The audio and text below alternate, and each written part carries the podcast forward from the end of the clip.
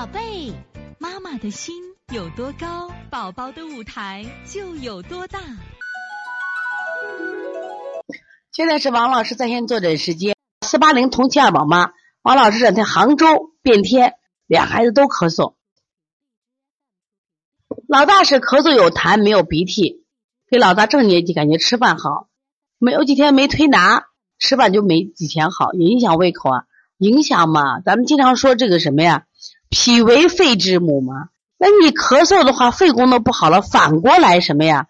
他的母亲也有问题，这一定有关系的。其实五脏啊，它就是个平衡状态，你有一个状态出问题，它平衡就打破了，一定就打破了。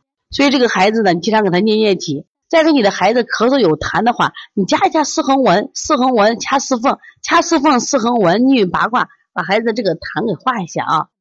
另外，这个小孩流绿鼻涕啊。如果是绿鼻涕，我不认为是寒，因为往往能流绿鼻的都是鼻窦炎，都是热症。因为只有肝胆湿热情况下流绿鼻涕，所以在这样情况下，我建议你什么呀？像老二的话啊，你要用清法。你看老大正年纪就好了，老大要用补法不一样。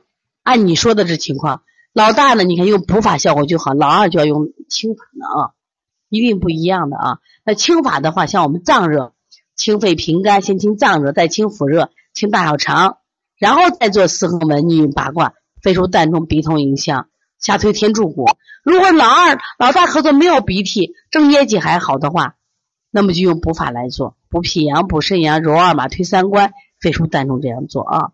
所以从现在开始学习小儿推拿，从现在开始学习正确的育儿理念，一点都不晚。也希望我们今天听课的妈妈能把我们所有的知识。